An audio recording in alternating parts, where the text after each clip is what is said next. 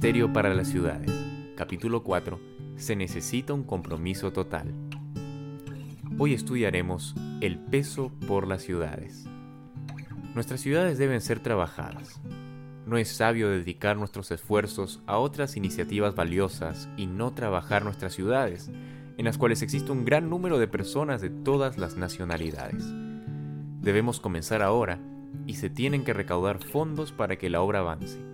Con gran poder, el clamor debe volver a sonar en nuestros grandes centros de población. Se necesita dinero para proseguir la obra en Nueva York, en Nueva Orleans, en Buffalo, en Boston, en Filadelfia, en Portland, en Chicago, en San Luis y en muchas otras ciudades.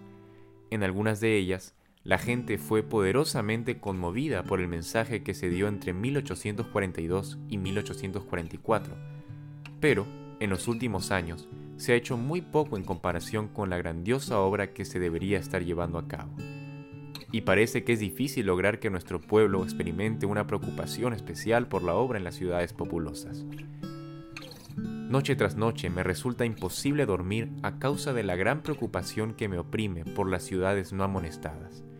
Noche tras noche oro y trato de idear métodos por los cuales podemos entrar en las ciudades y dar el mensaje amonestador. Porque existe un mundo para ser amonestado y salvado, y hemos de ir al este y al oeste, al norte y al sur, y trabajar inteligentemente por las personas que nos rodean por todas partes. Cuando nos hagamos cargo de este trabajo, veremos la salvación de Dios. No pasemos por alto ni descuidemos los campos que están a la misma sombra de nuestra puerta, como las grandes ciudades de nuestro país. La obra que debe hacerse en este campo es ahora mismo un problema vital. El tiempo actual ofrece la oportunidad más favorable que tendremos para trabajar en estos campos. Dentro de poco, la situación será mucho más difícil.